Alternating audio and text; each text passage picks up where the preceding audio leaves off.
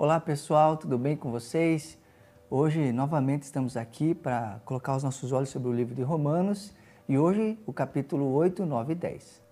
O capítulo 8 é um capítulo extraordinário das Escrituras e certa vez eu vi um homem de Deus falar que se ele caísse em um lugar deserto e ele pudesse escolher uma porção das Escrituras para colocar os seus olhos nesse lugar, ele certamente escolheria Romanos 8.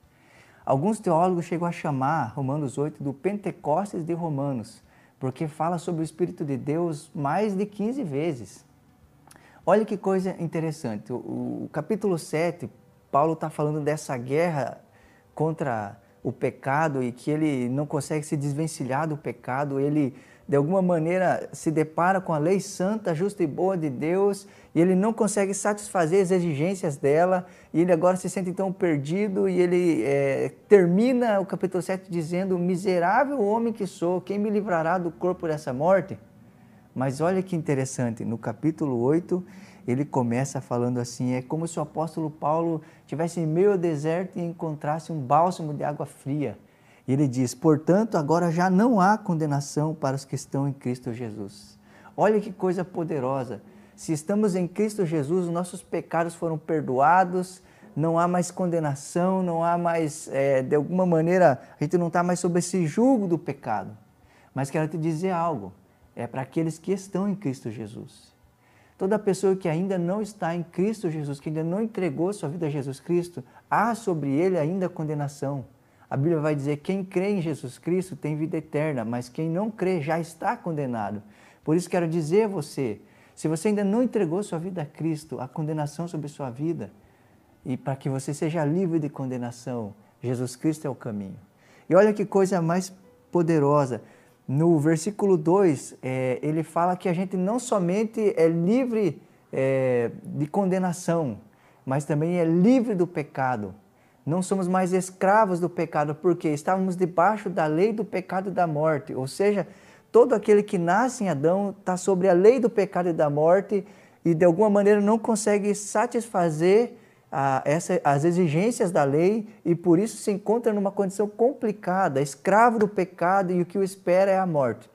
Mas agora, pelo que Cristo fez, pela obra de Cristo na cruz do Calvário, porque Jesus Cristo agora toma o nosso lugar e quando ele morre, nós morremos com ele. Quando ele cumpre a lei, nós cumprimos a lei nele.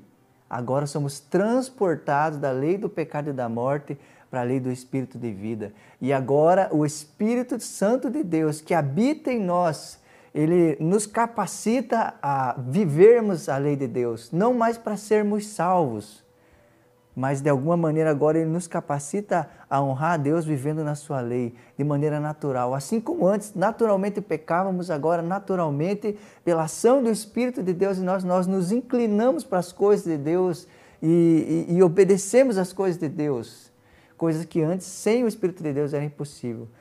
Esse capítulo todo fala da ação santificadora do Espírito em nós. É o Espírito de Deus quem, quem, quem nos torna filho de Deus, é o Espírito de Deus quem, quem age em nós para que a gente é, cumpra as exigências de Deus. Esse capítulo todo tem a ver com uma ação do Espírito de Deus nos ajudando nas nossas fraquezas, nos ajudando no, no, nos momentos atuais, nos momentos da nossa vida diária, tem a ver com o Espírito de Deus ministrando, trabalhando em nós para que a gente se incline de maneira poderosa para as coisas de Deus. Que coisa extraordinária! Você não está só. Eu e você jamais conseguiríamos cumprir ou obedecer os mandamentos divinos sem o Espírito de Deus. Sem o Espírito de Deus, nós nos encontraríamos como o apóstolo Paulo, querendo fazer e não conseguindo, mas agora pela ação do Espírito de Deus em nós, que habita em nós, que mora em todo cristão, nós podemos fazê-lo. No capítulo 9, olha que coisa poderosa. Digo a verdade, em Cristo não minto, minha consciência o confirma no Espírito Santo. Tenho grande tristeza e constante angústia em meu coração, pois até eu desejaria ser amaldiçoado e separado de Cristo por amor a meus irmãos, os de minha raça, o povo de Israel. Olha que coisa poderosa, irmãos, que eu aprendo no capítulo 9. O apóstolo Paulo amava sua nação. Ele chega a dizer: Puxa, eu desejaria ser separado se isso os levasse para Cristo, se isso os salvasse. Quero te fazer uma pergunta: você ama a sua nação? Você ama o seu país? Você ama o seu povo? Você tem desejo de que eles sejam salvos? Isso é demonstrado através das suas orações, através da vida que você leva. O apóstolo Paulo amava seus irmãos, amava a sua nação e ele demonstra isso nas Escrituras. É, no capítulo 10, olha que coisa interessante. Irmãos, desejo do meu coração e a minha oração a Deus pelos israelitas é que eles sejam salvos. Posso testemunhar que eles têm zelo por Deus, mas o seu zelo não se baseia no conhecimento, porquanto ignorando a justiça que vem de Deus e procurando estabelecer a sua própria, não se submetem à justiça de Deus. Olha que coisa interessante. Ele está falando que os judeus, seu povo, tem zelo por Deus. De certa forma, ama Deus, mas de alguma maneira está querendo fazer o seu próprio caminho, estabelecer seu próprio trajeto.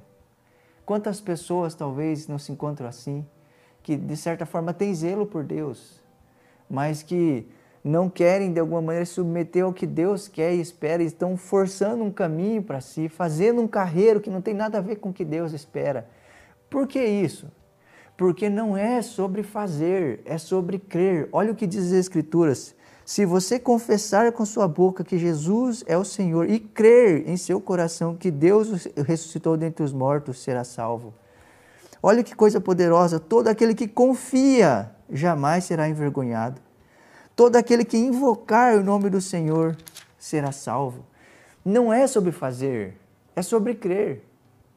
Não é sobre seguir passinhos ou caminhar por certos caminhos e isso vai me levar a, de alguma maneira, ser salvo. Não é sobre fazer. Não é sobre o que nós fazemos, é sobre o que Cristo fez do início ao fim. E quando nós nos deparamos, nos lançamos nisso, entregamos a nossa vida a Cristo, confiando somente nisso, somos salvos. E olha o que diz aqui no, no versículo 14: Como, pois, invocarão aquele em quem não creram? E como crerão naquele que não ouviram falar? E como ouvirão se não, há quem, se não houver quem pregue? E como pregarão se não forem enviados? Como está escrito, como são belos os pés dos que anunciam as boas novas. Aqui Paulo está falando que para as pessoas crerem, elas precisam ouvir. E para que elas é, escutem, tem que ter pregadores, pessoas que proclamem essa mensagem. Para que eles preguem, eles precisam ser enviados. E aqui, de alguma maneira, Paulo está envolvendo esses irmãos, os romanos, nessa obra missionária de pregar o Evangelho, de falar: olha, para que as pessoas sejam salvas, elas precisam ouvir o Evangelho, elas precisam escutar o Evangelho. E para que isso aconteça, nós precisamos nos dispor aí. Quero dizer a você: perto de você há pessoas necessitando de Cristo. Perto de você há pessoas perdidas, há pessoas tentando fazer o seu próprio caminho Perto de você existem pessoas que às vezes até têm zelo por Deus, mas que está caminhando, tentando fazer um caminho que conquistar a Deus, se é que eu posso dizer assim. Mas quero dizer para você, a solução para essas pessoas não está nelas, está em Cristo Jesus. E você tem essa palavra, que você possa proclamar o Evangelho de Cristo. Que Deus te abençoe.